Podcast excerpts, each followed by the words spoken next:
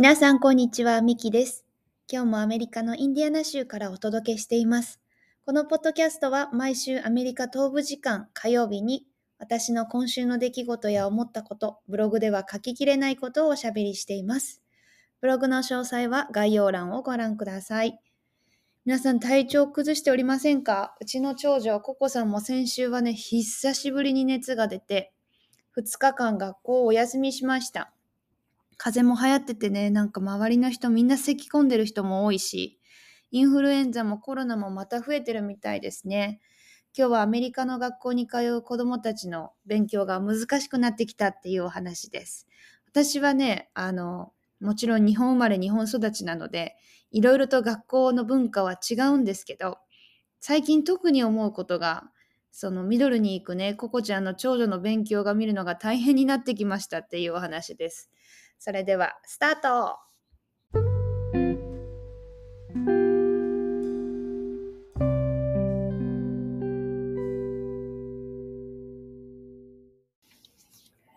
さあ、アメリカの学校はもうあと2週間もしないうちに冬休みに入ります。来週の木曜日までだったかな。そこでこの2週間はですね、まとめのテストみたいなのも多くて、特にさっきも言った長女のココさん、アメリカでは中学生、え、ー、と、6グレードで、彼女はね、成績が、あの、結構テストの良し悪しでつけられるようになってきたんですよね。小学校の頃は、まあ、お利口ちゃんにしてればよかったみたいなところあったんですけど、中学に入ってテストの点数が成績に直結するようになったみたいな感じです。もちろんね、授業態度とか提出物とか、宿題とかも考慮されるんだけどね、テストの結果がもう80%ぐらい成績に反映されるからさ、なんかチャプターのテスト、単元のテストだったりとか、小テストとかの前は、ココナと家で一緒に準備したり練習したりしております。ついこの前はね、シビックという授業があって、そのボキャブラリーテストの準備をしていたのね。で、シビックというのは公民みたいな教科で、社会の中でもなんか現代社会におけるいろんなシステムだったりとか、そういうのを勉強するんだけどさ、今回はこのセメスターのこれまでのボキャブラリーをまとめテストするみたいな。で、消費税とか法人税、アメリカのなんか二大政党、民主党、共和党だとか、選挙に参加するときのルールとか、選挙に投票するときの有権者の特別な ID の話とか、まあ、その ID を忘れてしまったらどうなるのかとか、まあ、投票のルールとか、州と軍の役割とか関係とか、まあ、たくさん、もちろんそんなことは私習ったこともないし、この国で選挙権もないし、政治に関しても本当無関心というか、良くないかもしれないけど、無知な私はですね、そのボキャブラリーリストを見ても、さっぱりわからなくてさ、なんていうの、私にはとても専門用語に見えてしまうんだよね。まあ、タックスぐらいは分かっても、法人税とか言われたらよく分かんないしさ。まあでもしかもね、彼女は授業をやってる中で、ボキャブラリーテストだから、なんか授業でやってるじゃない？そういう話を。なので再確認みたいなのが多いと思うんですけど、私は突然の法人税だからさ、えー、何のこと？っていうのの連続でした。しかも私が持ちすぎるだけかもしんないんだけど、アメリカの二大政党って民主党と共和党じゃん？それぞれ別名という感じで、エレファントとドンキーって言われるらしいのね。これも私初めて知ったんだけど。ちなみに共和党がエレファントゾウさんで、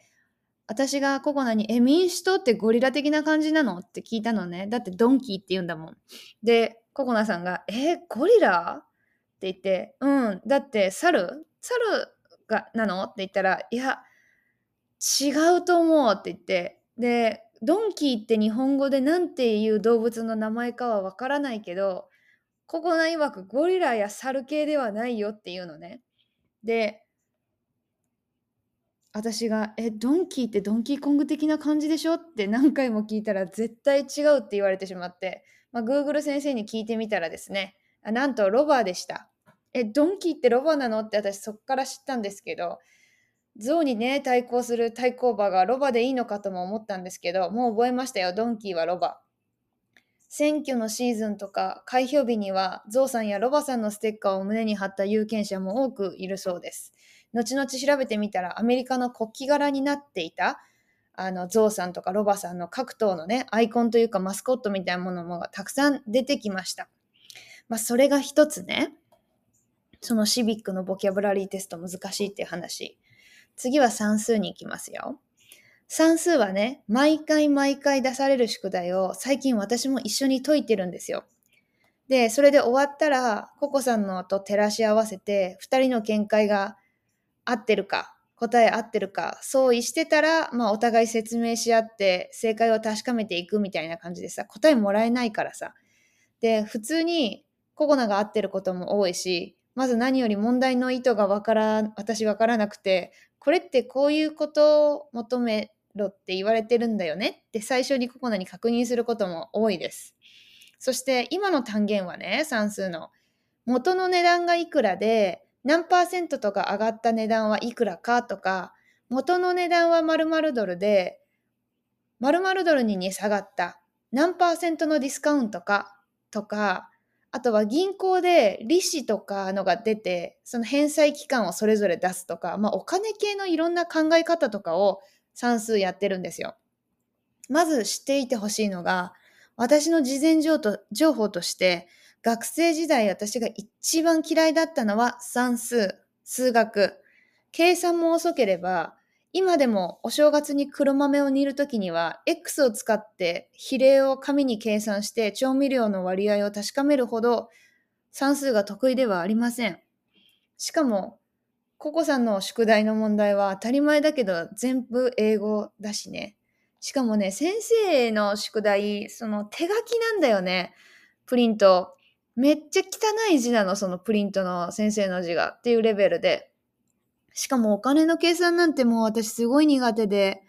このカード社会だから今いいけどさ、アメリカのコインについてもよくよくコインに刻印された文字を見ないと、これが何セントで、これがニックルでとか未だに時間かかるし、お釣りの計算とかもよくわかんないし。そう。その先生のね、手書きの宿題のプリントの話に戻るんだけど、その紙にはさ、挙句の果てにいろいろと省略された形で書かれてるんですよ。この前なんてパッと出てきた1問目の問題が OG イコール〇〇ドルみたいな書き出しでね、私もう何を隠そう？OG もわかんなくて。OG って何？新しい考え方なのか？この単元また新しいことやってるの ?OG ってなんか算数用語なのかもしれないとかもう勝手に思い出して。YouTube とか Google 先生に聞いてみないとと思って、マス OG とかすっごい調べてたんですよ。で、今思えば、ああ、そうだわって簡単なことなんだけどさ、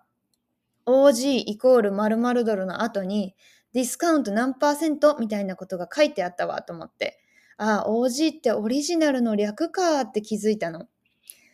1問目はさ、オリジナルって書いてくれて、そっから OG に略してくれてもよくないとか思いながら、OG っていうのについて15分以上考え込んでいて、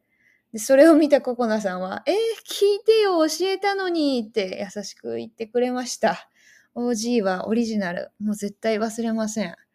そしてこの単元で習ったいろんなお金に関する公式も、もう私いちいち調べないでいいように、すぐ一覧にして出せるようにもしておきました。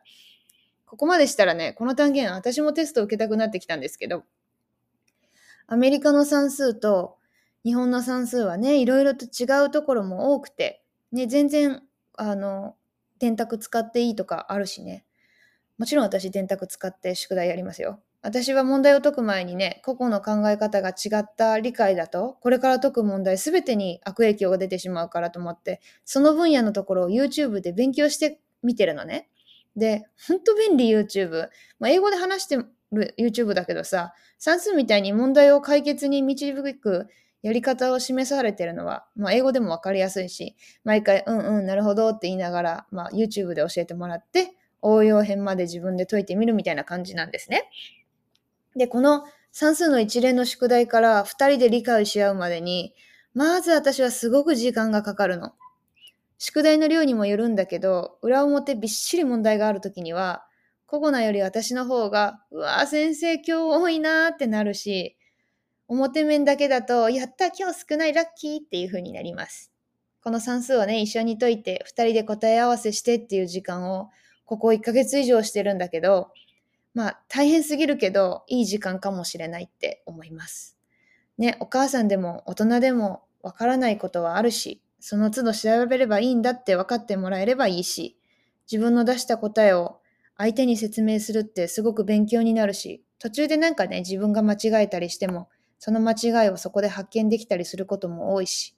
ああ、そっちの考え方があるなとか、お互いああだこうだ言いな言いながらね、やっております。今のところ、ココナさんも私との算数の時間を楽しんでくれてるようです。今これ聞いてくれてると思うけど、楽しんでるでいいよね。ちなみに、